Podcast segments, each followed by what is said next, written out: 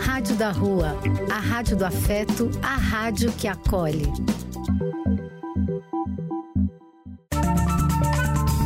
Apoio: Casa de Vó, Banho para Geral e Instituto de Políticas Relacionais.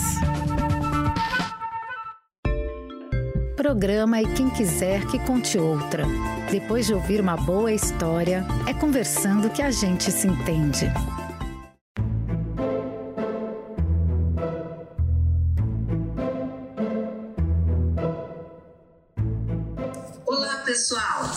Aqui novamente no nosso programa E Quem Quiser que Conte Outra.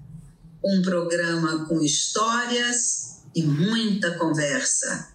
Como sempre, eu, Carmen, que adoro contar e ouvir histórias, na companhia da minha amiga Ruth, igualmente contadora e ouvidora de histórias, hein, Lu? contadora de histórias, ouvidora de histórias e também proseadora. Ai, como eu gosto de uma boa prosa. Nada como uma boa prosa. Há quanto tempo eu não escuto essa expressão, Lu? Mas prosear é muito bom. Uhum. Hoje, Ru, você trouxe uh, um tema para nós, hein? Como é que esse tema apareceu? Olha, uh, eu me recordei de alguma coisa que eu ouvi já faz algum, algum tempo. Uh, mas que ficou ressoando esquisito na minha cabeça já faz um tempo, sei lá, não, não sou capaz de precisar, uns cinco anos atrás. Uh, uma amiga minha que é psicóloga, ou seja, que ela tem uma formação universitária, uh, trabalha na área e tudo mais, de repente ela se referiu a uma família que o casal tinha se divorciado como família desestruturada. Aquilo arrepiou todos os fios de cabelo do meu corpo, os pelos inclusive. Eu achei muito esquisito se referir a uma família que o casal havia se separado como sendo família desestruturada. Aí eu falei, quer saber? Né? Me, me veio a lembrança, essa fala, e aí eu pensei, nada como se aprofundar um pouquinho no, no, no assunto, uh, estudar um pouquinho a respeito, entender essa fala e por que, que ela me arrepia tanto, uh, para ficar diferente para as pessoas. E aí veio o tema que é família.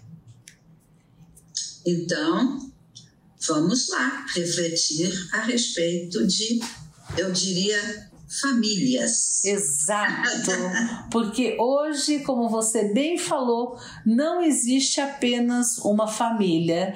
E a história que eu escolhi para contar, na realidade, ela é baseada num livrinho infantil.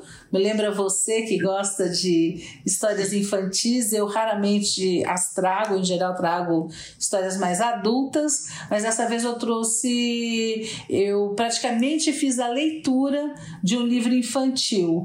No áudio se perde bastante, porque os desenhos são deliciosos eu, eu fiquei sorrindo quando eu recebi a sua história e eu vi que se tratava de um livro que as crianças adoram na escolinha, porque ele é uma gracinha esse livro.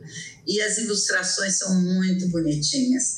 Então, é, quando você falou desse tema família, né, que eu logo na minha cabeça coloquei no plural, é, uma das coisas que eu anotei foi falar do livro do par porque ele merece ser comentado. Aí você trouxe e contou a história. Maravilha. Eu adorei.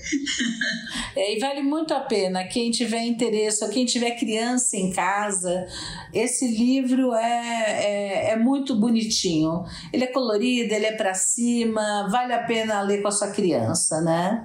Mas nós vamos agora fazer uma leitura dele para gente grande, vamos dizer assim, sem imagens, só no som. Vamos lá? Vamos lá.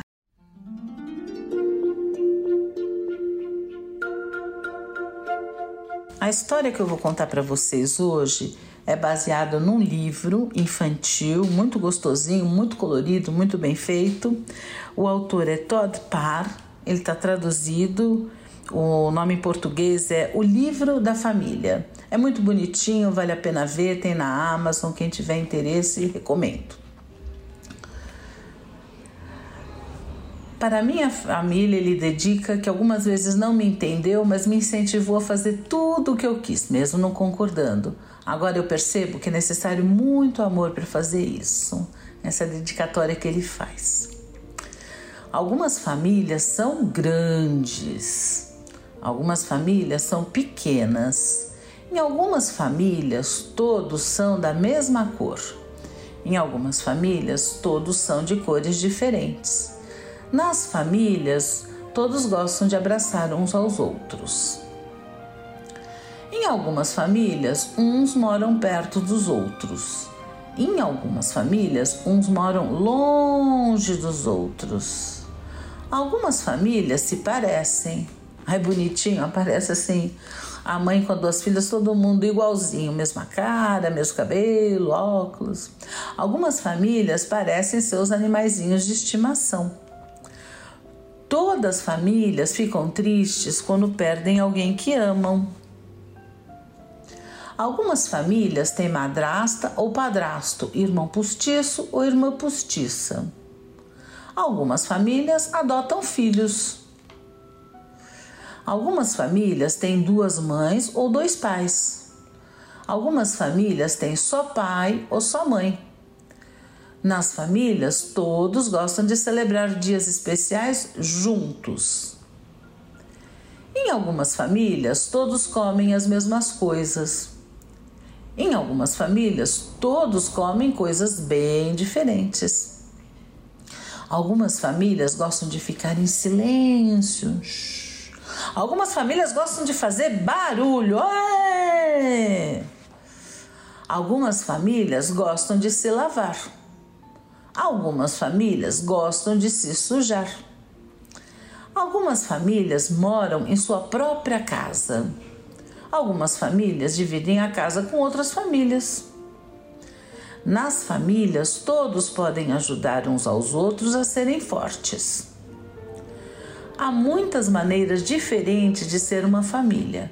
Sua família é especial, independente do tipo que ela é. Com todo amor, Todd.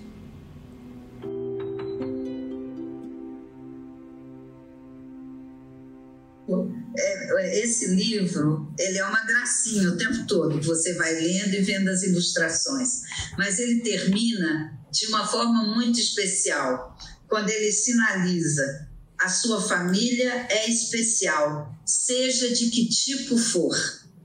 Essa é a mensagem que vem o tempo todo o livro trazendo para ser passado para as crianças. Uhum. Toda família é especial do jeito que ela é. Uhum.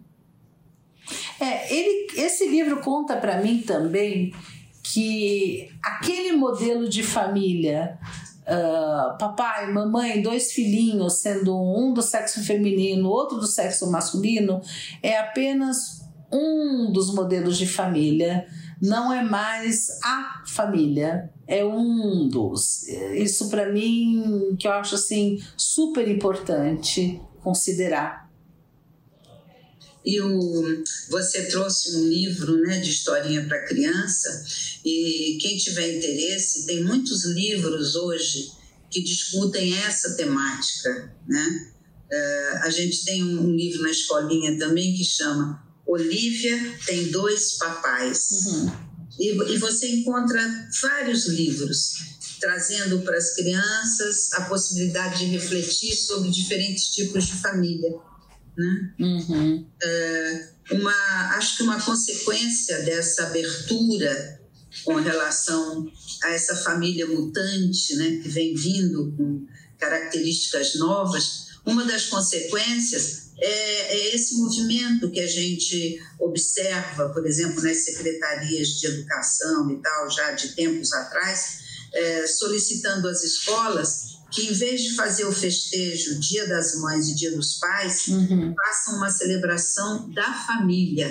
Uau! Por quê? Porque cada família tem um jeito de ser e as crianças precisam se sentir acolhidas, não é? De repente eu faço parte de uma família que tem duas mães, uhum. os pais, como é que eu lido com isso? É, você está entendendo? Ou eu posso ter uma família onde meu pai, sei lá, não, não é presente. Ah, meu pai morreu, o meu pai saiu de casa, não sei, uhum, não é? Uhum. Então, assim, é, esse foco na família, eu acho que ele é bem-vindo. Exato. E, e, a gente foca na família, sempre fala Dia das Mães, fala nessa figura da mãe, Dia dos Pais, fala nessa figura dos pais, num contexto de família. Uhum. Né? É, isso eu acho que foi, acho que foi enriquecedor. Exato, porque veja, cada vez mais uh, essa família sei lá, idealizada, ela existe menos, ela não é mais a maioria das famílias. Então eu imagino na escolinha, por exemplo, que essas crianças que, sei lá, não tinham pai, ou tinham duas mães, ou dois pais, ou não tinha a mãe, não sei, não era desse jeito tradicional, devia sofrer muito. É, antigamente não havia nem espaço para para se sensibilizar com o sofrimento dessas crianças, né? Não se parava para pensar sobre isso. Hoje sim, uhum. hoje isso emergiu. Então, quando a gente fala em família, a gente necessariamente está falando em afeto. Uhum. Né? E, e o interessante é que não foi sempre assim. Nos primórdios, lá nas no começo dessa junção de, de indivíduos que passaram a ser chamados de família, na realidade o afeto só tem presença muito, muito tempo depois, é uma coisa recente. Uhum. Né? Nas primeiras famílias, nos primeiros grupamentos humanos, na realidade, o que contava, pelo menos para os historiadores, tentando acompanhar essa evolução de grupos familiares, era a consanguinidade, né? Os parentes que ficam juntos ali por essa afinidade de sangue. Uhum. Né? A, a questão do afeto vai aparecer muito, muito tempo depois. Uhum. Só recentemente, né? É. É. Mesmo porque as famílias não se, elas não se constituíam, mesmo quando uh, se passa desses grupamentos familiares, né, para família, o, o casamento por amor é muito recente. É, é. casamento eu, eu dei por contrato. Olhada, eu gosto sempre de ver essa coisa histórica e, e eu vi o seguinte: ah, começa a se falar em família, usando esse termo família, na antiguidade com Grécia e Roma, né? E o que é considerado família é uma família patriarcal. Então, o homem tem o poder de decisão, de mando e decisão sobre todos os elementos daquele grupamento familiar. A mulher, por exemplo, ela é totalmente subalterna assim como os filhos. A palavra de ordem quem dá é, é a figura masculina, é o pater família, né? Tanto, aí eu lembrei, Runa, ah, eu tenho um filme que eu já falei dele, que para mim é puro Hollywood, que é o Cleópatra, com a Elizabeth Taylor. Uhum. Lembra aquele filme de Lembro. 60 e poucos? Eu acho aquele filme puro Hollywood, muito mais do que rigor histórico. É bem aquela coisa hollywoodiana. Mas tem uma coisa que aparece no filme que eu achei interessante. Quando a gente estudou Roma, na época do ginásio, a, professora de história falou uma coisa que eu achei muito curiosa, que na, na Roma antiga, quando nascia um filho, ele era colocado, ele era trazido assim que nascia, ele era trazido e colocado aos pés do pai. E o, o homem, né, o pater da família, se ele reconhecia aquela criança como filho dele, filho barra filha, né, ele pegava do chão e levantava, mostrando para todos. É como se ele dissesse: Esse filho é meu, eu reconheço. Uhum. Né? Se ele, por algum motivo, não reconhecesse, ou porque achasse que não era dele, ou porque a criança tinha algum tipo de defeito, tinha alguma questão, sabe-se lá, ele passava e deixava a criança no chão. O destino da criança era a morte, a menos que algum mercador de escravos se interessasse em criar a criança. Mas era bem. Esse era uh, o jeito romano de reconhecimento dos filhos. E no filme Cleópatra, a Cleópatra tem um filho do Júlio César, né? Ela tem um caso com Júlio César e o Júlio César não tinha filhos em Roma e já tinha uma certa idade.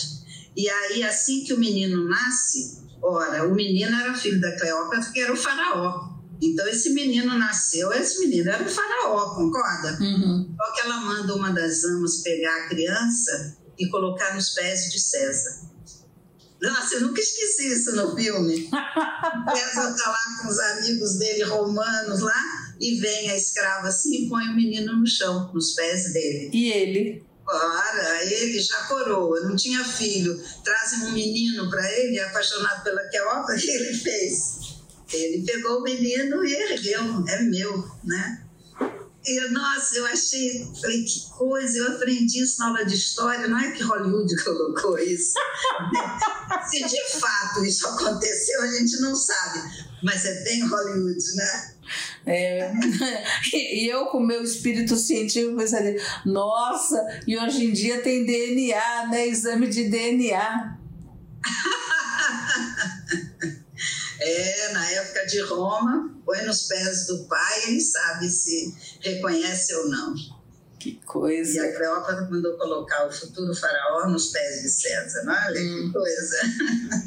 Que divertido, que divertido. Agora, voltando à questão da estrutura, desestrutura da família, né?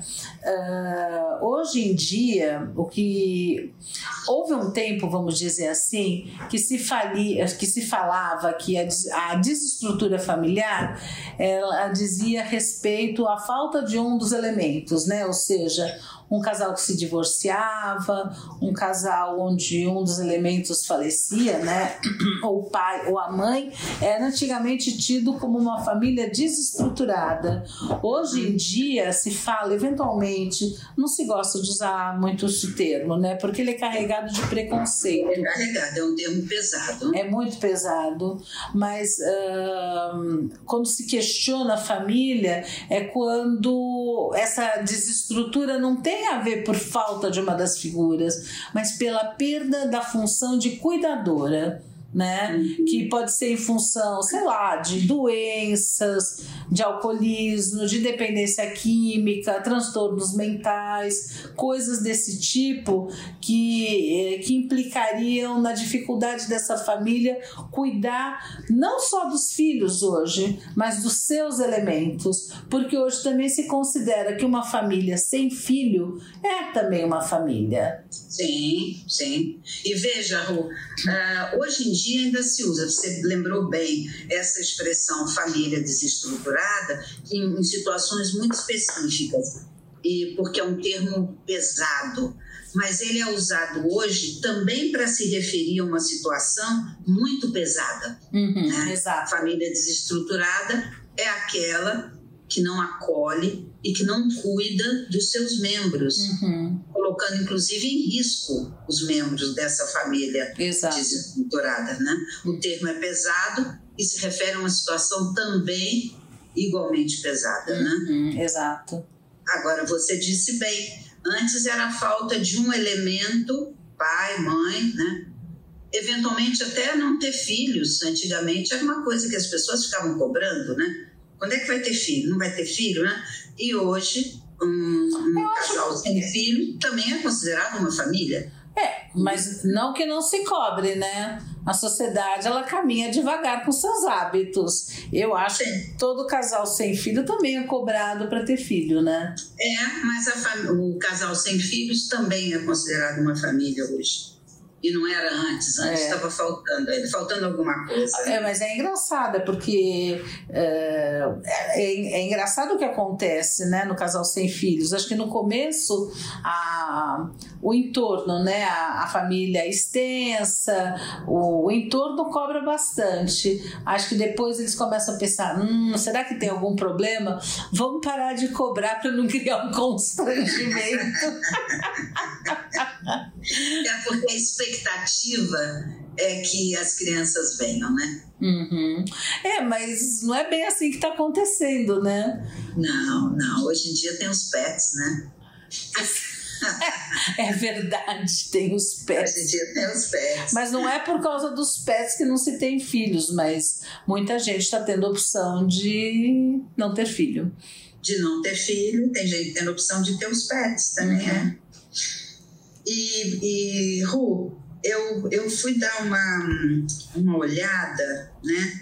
Nessa, nessa caminhada, né? Eu fiquei curiosa e fui dar uma olhada na evolução histórica da família. Mais até do que a evolução histórica, na evolução legislativa da, da noção de família. Né? E aí eu vi algumas coisas que eu achei é, interessante. Por exemplo, eu comentei que em Roma e Grécia é que surge pela primeira vez essa noção de uso da palavra família.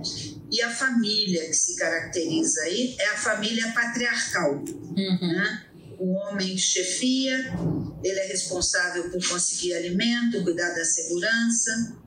Não se fala em afeto entre os membros da família o propósito é patrimonial, é conservar os bens.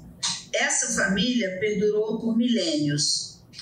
Isso começa a ser mudado a partir da Revolução Industrial, final do século XVII, século XVIII, quando a gente começa a falar em família contemporânea, que começa a se caracterizar por uma diversidade maior nesse quadro, né? Homens trabalhando, mulheres também trabalhando, né? E começa a entrar nessa noção de família a busca de afeto e felicidade, ainda de forma meio incipiente, porque isso vai ser muito mais frequente nos dias atuais. Para perceber isso hoje, né, Ru? Uhum. A, a, o vínculo de afeto hoje é muito importante para definir relações familiares. Né? Exato. É, é, mesmo porque o, o casamento por afeto, ele é recente. E uma outra coisa que eu vi que interfere também bastante nessa noção da família, a gente está falando do mundo ocidental cristão, né? É, é, na Idade Média a evolução do direito canônico da Igreja Católica. Então, a, o casamento ele é colocado como um dos sete sacramentos da Igreja Católica. A Igreja Católica tem sete sacramentos, sete ritos que toda pessoa que é católica tem que se submeter a ele. É uma demonstração de fé naquela igreja. Um desses sacramentos é o casamento, né? matrimônio. E os sacramentos, eles são para a vida toda. Então, essa noção de que o casamento é indissolúvel, ela se começa a se estruturar na Idade Média e ela permanece nos países católicos, né? principalmente quando há um vínculo muito grande entre igreja e Estado, uhum. entre as questões civis e as questões religiosas. Né? Na, na religião judaica, o casamento não é. A indissolubilidade do casamento, se eu falar bobagem, me corrija, Ru. Eu acho que ela é bem-vinda, mas ela não é obrigatória. Ah, o quê? A indissolubilidade do casamento. Não, ela não é bem-vinda. Você pode se separar. Todo mundo casa para sempre, né? Em qualquer religião, eu acredito. Ah, é bem-vinda nesse sentido. Há uma expectativa de que será para sempre. Mas se não for também não tem problema, não é? É, não é, não é tão, tão assim. Mas você pode desfazer o casamento. Aliás, é, é interessante, quer dizer, eu sempre ouvi do meu pai que o, o noivado é indissolúvel mas o casamento não é. Ué, como assim? Quando você noiva no judaísmo, que é um compromisso, uma, uma, é um, um, uma possibilidade, você não pode desfazer noivado, mas você pode fazer casamento. Não... Mas então, eu, ah, fiquei curiosa, achei interessante isso. Isso significa que se eu concordo uh, em ficar noivo de uma pessoa, necessariamente eu tenho que casar com essa pessoa. É, eu diria isso. Assim, o que me foi passado nos seus detalhes, é. tá? Não, me foi passado. Mas depois eu caso, eu acho que não deu certo, eu posso me separar. Pode, Imagino tem toda a pressão em contrário, mas não só pressão, né? Tem todo um um rito que deve ser seguido para se desfazer o casamento. A gente está falando de casamento religioso, né? Sim. Então, para desfazer o casamento religioso, existe um rito, existe uma cerimônia, e, por exemplo, um dos itens dessa cerimônia, porque assim, no judaísmo se usa muitos banhos rituais, né? Sim. E ele termina então com um banho ritual. Ah, interessante. Interessante. Não sabia. Não sabia os detalhes. Olha que coisa, vivendo e aprendendo. Uhum. Agora, uh, no catolicismo hoje, você, tanto quanto eu saiba, e você talvez que conhece um pouco mais, não sei, hoje existe a possibilidade não de uh, separação, mas desfazer o casamento, o que eu acho muito estranho, vamos dizer assim. Você desfaz um casamento religioso por uma série de razões. Sim. Não sei, não, Ru. Eu sei sim, porque. É, eu com... até ver se desfaz, porque há toda uma questão dos das pessoas que se separam, das pessoas que casam na igreja e se separam, há toda uma questão se elas teriam o direito de uh, receber os outros sacramentos. Uh, mas então você considera aquele primeiro casamento como nulo? Eu já acompanhei algumas ah, vezes. Mas aí é outra coisa, né? Mas aí são é casamentos que houveram, inclusive às vezes com filhos, e que, como não pode separação, se faz tornar nulo esse casamento. Eu acho que tem, não sei, até fiquei curiosa. Para caber em, deter... cabendo em determinadas cláusulas, não é assim. É, né? tem algumas cláusulas que você pode declarar o casamento nulo. Exato. Mas você não pode é, se separar. Você não pode considerar que ó, casou, estava tudo certinho, mas agora vamos desfazer isso. Não se desfaz. Uhum. Você pode anular. Mas aí você tem que razões muito específicas, uhum. cláusulas muito específicas para anular. Uhum. E veja, essa, essa indissolubilidade do casamento que tem a ver com a Igreja Católica, tem a ver com o direito canônico, ela permaneceu no Brasil uhum. é, durante muito tempo. É verdade. Né? E, e eu fui dar uma olhada, do ponto de vista legislativo, como é que foi isso? Aí eu vi uma coisa que eu não sabia, Rô, que quando foi de, declarada a independência do Brasil, o Brasil virou é, um império porque o Dom Pedro I passou a ser o nosso imperador. Uhum. Né? A gente era uma colônia e passamos a ser um império. E durante o tempo que durou o império, até que fosse proclamada a República, uh, tivemos uma Constituição, uma Constituição de 1824, dois anos depois da Declaração da Independência. E nessa primeira Constituição brasileira, ela declarou que o novo império se declara católico. Uhum. Isso foi registrado, registrado que o império é católico, ou seja, o império se submete às leis da Igreja Católica, uhum. às determinações da Igreja Católica. Então, uh, os padres passaram a ter dupla função eu não sabia disso. Eles eram servidores da igreja, isso eu sabia, mas eles eram também funcionários da coroa, eu não sabia. E cabia a eles a responsabilidade pelo registro de todos os atos que tinham valor civil. A gente não tinha um registro civil público, a gente tinha os registros das igrejas. Ah. Então, testamento, nascimento, casamento, óbito, tudo era registrado pelo pároco nos livros da igreja e obedecendo às normas do direito canônico. Eu não sabia disso. Uhum. E quem não era católico? Boa, boa pergunta. Foi o casamento dos não católicos que gerou uma verdadeira revolução.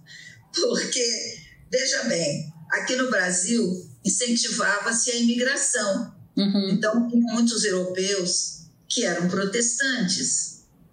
E o protestante, ah, ele não seguia as normas do direito, do direito canônico da Igreja Católica. Sim. Só que o Brasil era um império católico. e depois da proclamação da República, ele continuava com normas ainda muito baseadas nessas noções né, Uhum. da indissolubilidade do casamento.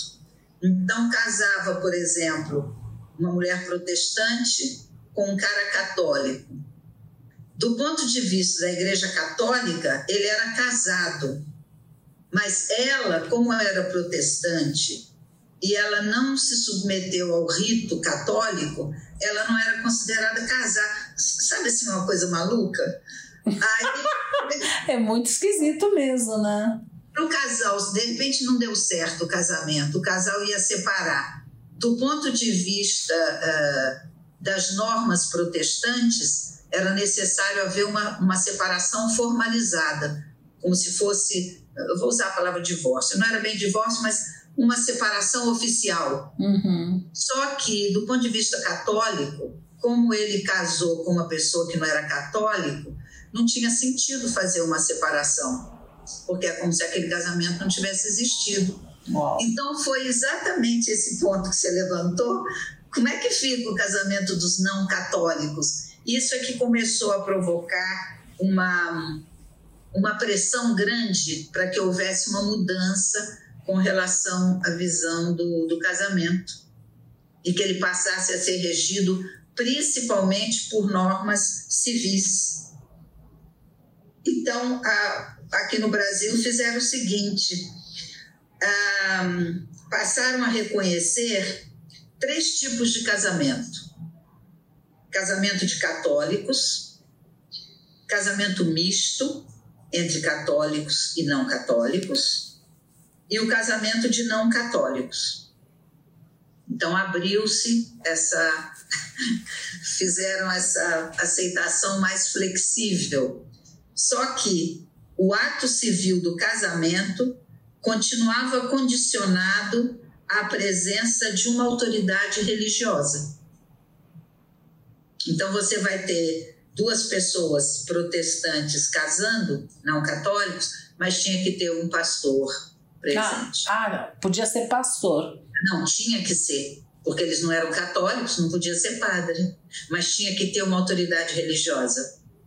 Uau. Olha como demorou. Mas isso foi. Você está falando de quando? Que ano? Olha, eu estou falando de 1850, 1890, final do século XIX, começo do século XX. Que coisa, né? É, só que assim, é, é tão, é tão estranho isso. Eu vou te contar uma coisa curiosa que está acontecendo na minha família. Uh, a gente está tentando fazer um inventário dos meus avós, que não foi feito na época, eles já são falecidos há algum tempo, mas não foi feito. Por que não foi feito? Eles casaram, meus avós paternos, numa região que hoje é a Ucrânia, onde hoje está tendo guerra. Uh, e na época foi um casamento religioso. Ah, só que eles casaram, tiveram filhos, depois vieram aqui para o Brasil, onde vier, viveram a maior parte da vida deles. E aonde eles. A gente precisa fazer esse inventário, principalmente porque tem um apartamento que a gente gostaria de vender que está simplesmente fechado.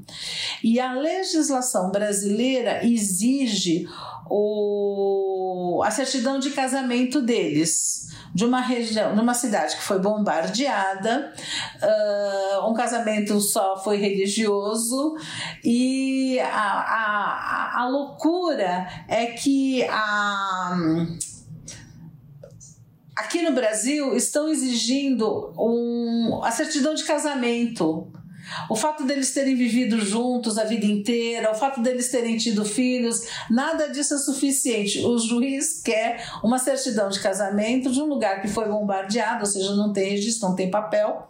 Então a gente não consegue ir para frente nisso. Essa, é, essa mistura entre coisas religiosas e também saíram fugidos de guerra, né? É, é, essa mistura entre coisas religiosas e civis, ela é muito complicada complicada. Agora, Ru, detalhe, é estranho isso, né? Porque tem situações em que você pode levar testemunhas, não é? Você não é casado formalmente com uma pessoa, mas você mora muitos anos com ela.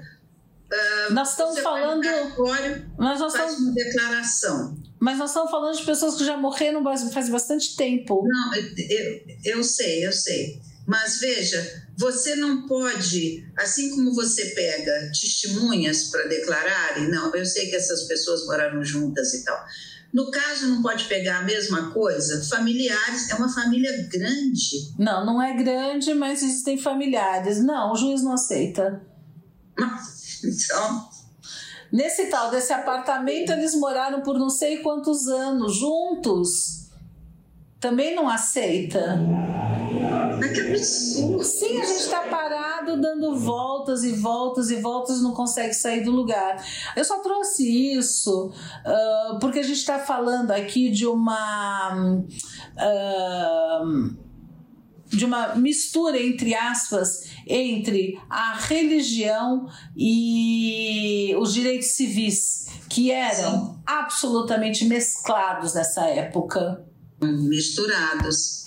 Eu, eu nem sabia que quando foi declarada a independência do Brasil, o Brasil se declarou um império católico. Eu não sabia que era tão intrincado e demorou muito para que isso, sabe, para que mudasse isso, né? Que o, o Brasil está centrado numa legislação de direitos civis, uhum. né? independente da, da religião das pessoas. E, e hoje eu acho que há uma abertura tão grande que ah, você que comentou isso comigo, casamentos religiosos são reconhecidos como casamento como um casamento. Exato. Assim como um casamento civil. O né? sacerdote de várias religiões pode fazer o casamento, aí depois uh, ele, ele faz o casamento, faz a cerimônia, ele, ele tem que ser autorizado, né? ele tem que ser reconhecido como sacerdote uh, civilmente, e então ele fornece um documento, e com esse documento você vai no cartório e faz o registro do seu casamento, e ele tem valor também civil, não só religioso. Sim. Isso de todas as religiões, né? Não é mais católico, umbanda. Eu não sabia que tinha esse reconhecimento no registro civil de casamentos religiosos. É relativamente recente. Eu não sei te, te,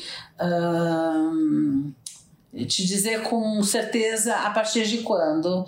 Mas, inclusive, eu já fiz no Sejusc separações de casais que casaram no religioso. A certidão de casamento é um pouquinho diferente, mas tem a mesma validade e as coisas são todas muito recentes, né? Você está falando.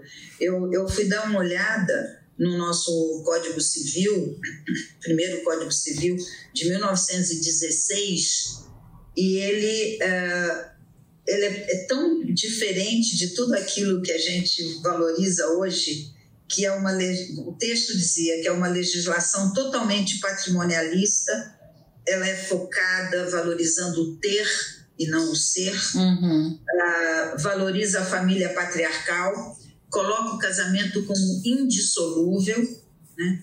a mulher como tendo capacidade relativa, a mulher não é considerada totalmente capaz. Uhum. O marido é o único chefe da sociedade conjugal.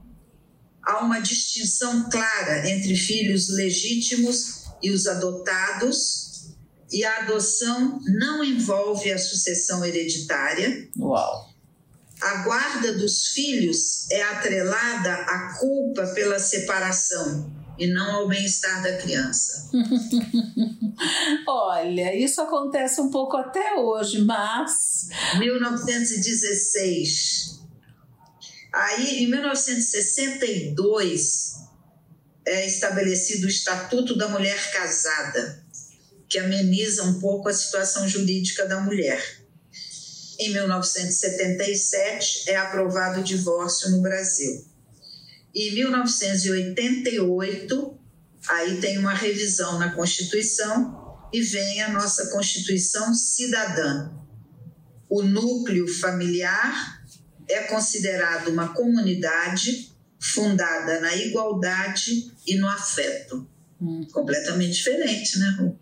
Completamente diferente e, e, mais diferente ainda, uma estatística que chegou às minhas mãos desse ano, que hoje 51% dos lares são uh, que só tem a mulher ou a mulher é a chefe da casa. Ou seja, a maioria dos lares, das famílias hoje são comandadas não mais pelo homem, mas sim pela mulher. Ou seja, cada vez mais a gente dista daquele modelo idealizado, ele cada vez é mais idealizado. O concreto é esse. Sim. E é um modelo que idealizava a mulher praticamente como muito pouco competente, né? Uhum. Muito pouco competente. É, só que na semana passada eu ouvi uma notícia que eu achei muito interessante, não sei se você ouviu também, que teve, acho que foi em Brasília, não sei, um concurso para a Polícia Militar. E as mulheres teve uma prova, né? E as mulheres se saíram muito melhor do que os homens. Mas, como havia um número restrito de vagas para mulheres, uhum. só 10% poderia ser ocupado por mulheres, uhum. então criou-se uma situação em que muitas mulheres que se saíram muitíssimo bem na prova elas tinham que ser preteridas e colocando no lugar homens que tinham se saído mal. Uhum. E aí criou-se uma, uma certa questão e começaram a questionar essa limitação do número de vagas para que houvesse uma flexibilidade maior para poder acolher as mulheres que realmente se saíram bem. Uhum. É, é, tem muita coisa aí a se pensar, né?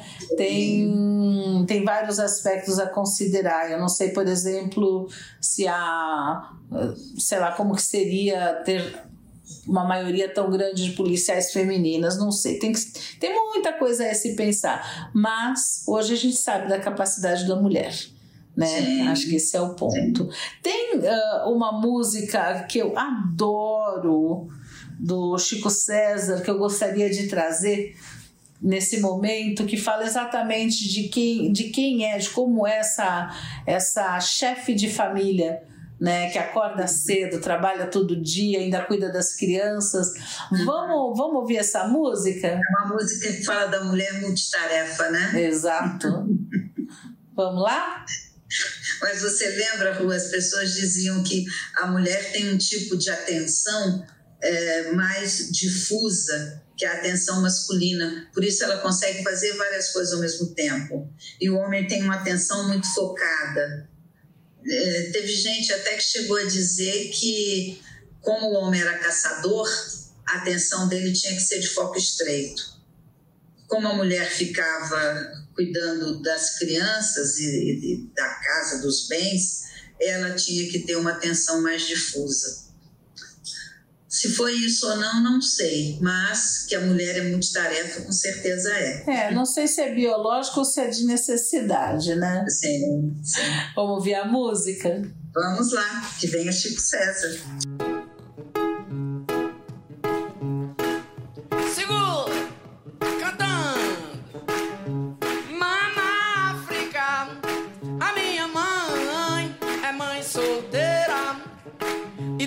Fazer mamadeira uh, todo dia. Além de trabalhar como empacotadeira nas casas Bahia. Mama África, a minha mãe é mãe solteira e tem que fazer mamadeira uh, todo dia. Além de trabalhar como empacotadeira nas casas Bahia. Mama África tem tanto que fazer. Além de cuidar neném, além de fazer dengue. Filhinho tem que entender, mama África vai e vem, mas não se afasta de você. Mama África, a minha mãe é mãe solteira uh, e tem que fazer mamadeira. Uh, dia é. Além de trabalhar como empacotadeira nas casas Bahia. Quando mama sai de casa, seus filhos cholotunzam, rola o maior jazz. Mama tem calo nos pés, mama precisa de paz. Mama não quer brincar mais. Filhinho dá um tempo, é tanto contratempo no ritmo de vida de mama. Vocês!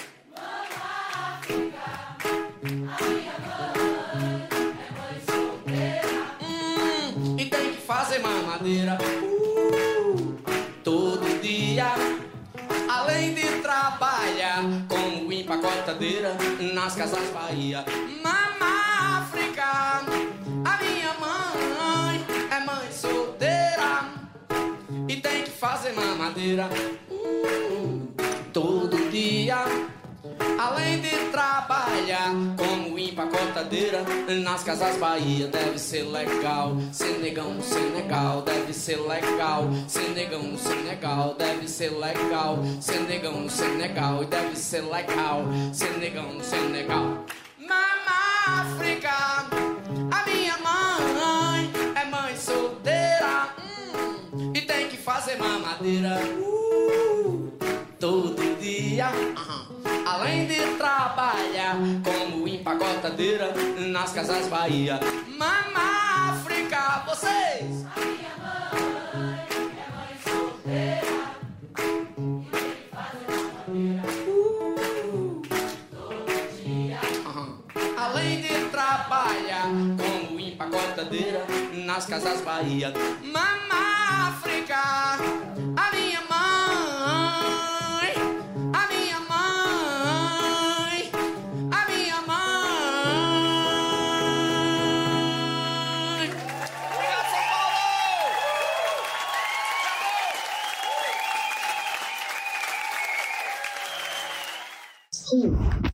dessa música gostosa aí, dessa, dessa mulher multitarefa. Não, eu gostaria- diria choque de realidade. choque de realidade, né? Porque É se, se quase 51%, que é um dado da GV, né? Este ano de 23, é essa mulher e não mais aquela família Doriana, né? Então eu diria que ele traz pra gente um choque de realidade. É, a realidade é essa mesma. E nessa realidade, eu venho sempre com o meu, meu olhar voltado para as crianças, né?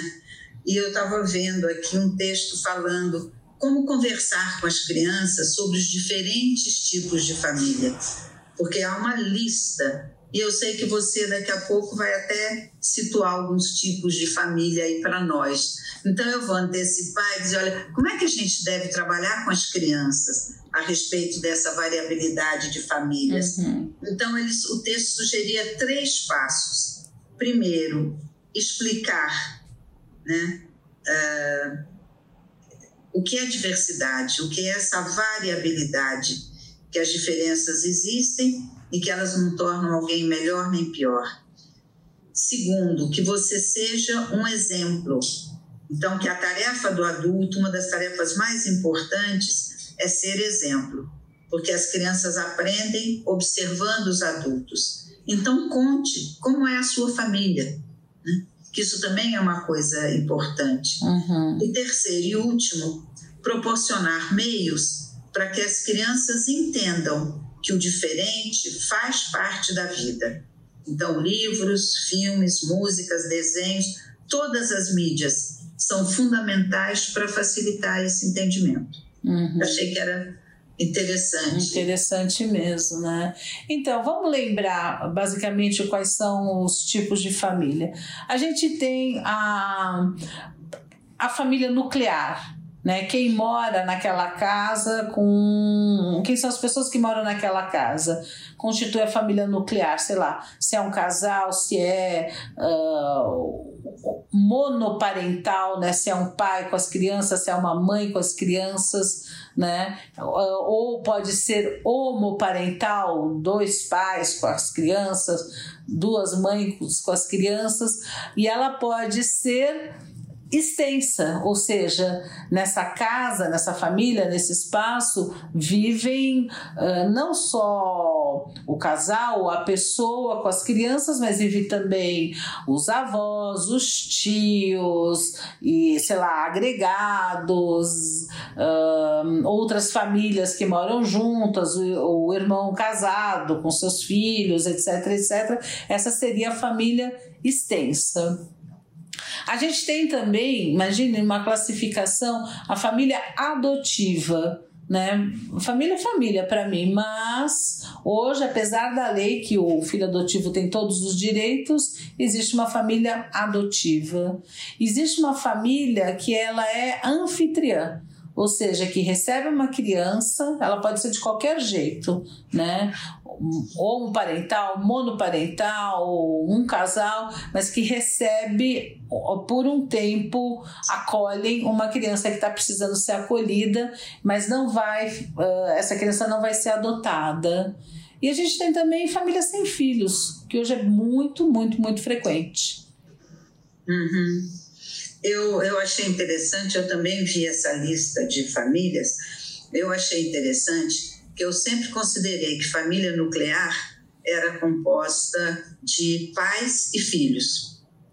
E, na realidade, o texto colocou isso: você tem um espaço, um núcleo familiar, quem mora lá é a família nuclear. Uhum né? não necessariamente só pais e filhos. E aí, um outro texto falava de família de origem. Uhum. A família de origem seria isso que eu chamava de família nuclear: pais e filhos, só. Uhum. E ele é complementado pela família extensa, que são os parentes, uhum. os consanguíneos, né? avós, tios, primos, etc. Né? E eu achei interessante quando você trouxe né, a, a noção, que nem tinha me ocorrido, da família dos amigos, né? Não, aí, é, aí é uma outro tipo de família que nós estamos falando, né? Sim, sim. Aí eu falei para você que no meu sentimento é que, para mim, não é o que traz a classificação das famílias, hein?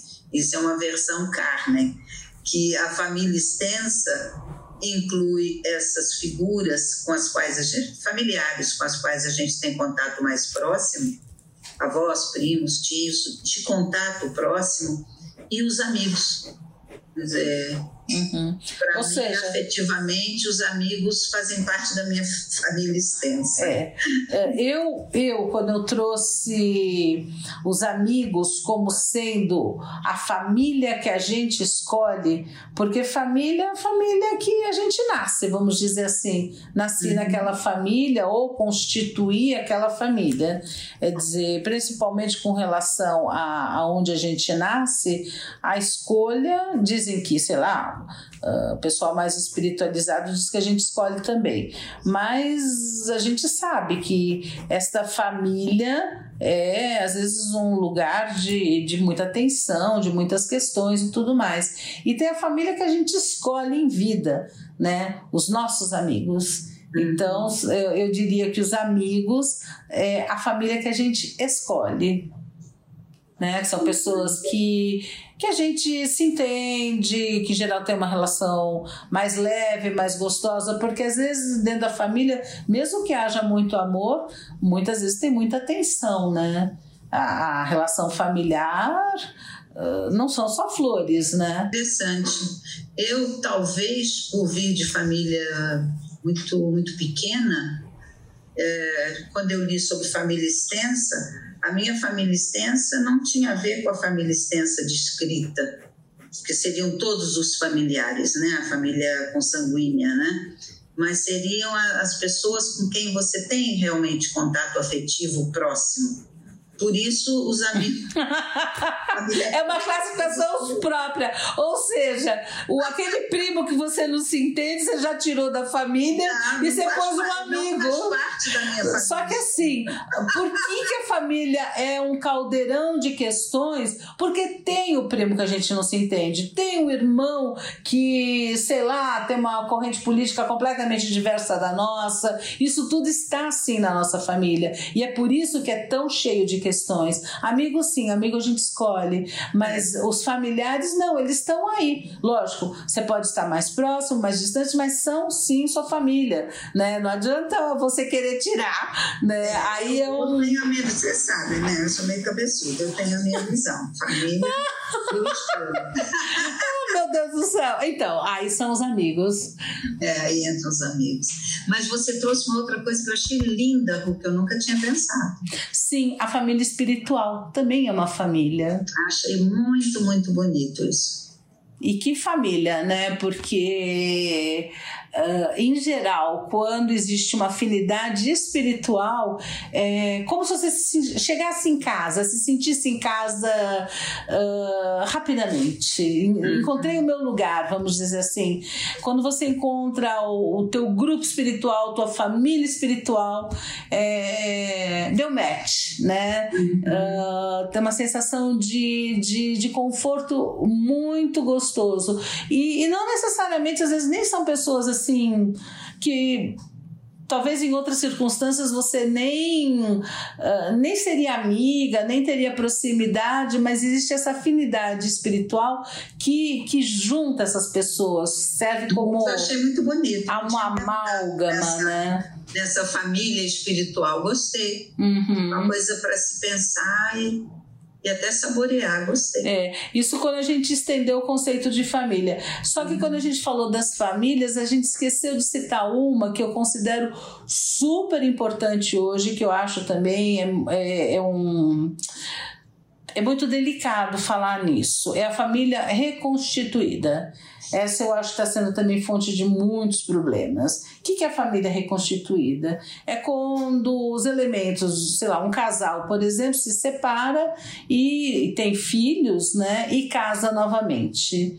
Então, eu acho a família reconstituída, então ela é composta por o antigo a antiga história daquela pessoa e a nova história da pessoa, né? E aí que eu tô achando que ainda não estamos sabendo lidar muito bem com isso e tem acontecido coisas horrorosas nesse sentido, né? Com relação a, a filhos do primeiro casamento serem maltratados, etc, etc, etc. Quando dá certo, é muito bom né? Quando você consegue agregar todos e, e tem amor suficiente para todos, que ótimo. Mas às vezes a coisa não é bem assim. É, eu não sei como parece que o número de separações vem aumentando, né? Parece que há uma, uma frequência maior de, de casamentos que duram um tempo e depois você rompe aquela sociedade conjugal talvez a expectativa é que as pessoas comecem a lidar melhor ah. com essas famílias reconstituídas. Eu tenho muita esperança nisso, porque uhum. parece que a caminhada é que o casamento tenha um tempo de duração, uhum. né? Que seja infinito enquanto dure, como dizia o poeta, né? uhum. né? E talvez isso ajude a que as famílias reconstituídas venham de forma mais serena, talvez. Uhum. Não é? É, as relações né, dentro dessa família. É, as relações, sim. Uhum. Ru, acho que deu o nosso tempo, hein? Sim, sim, estamos no nosso tempo.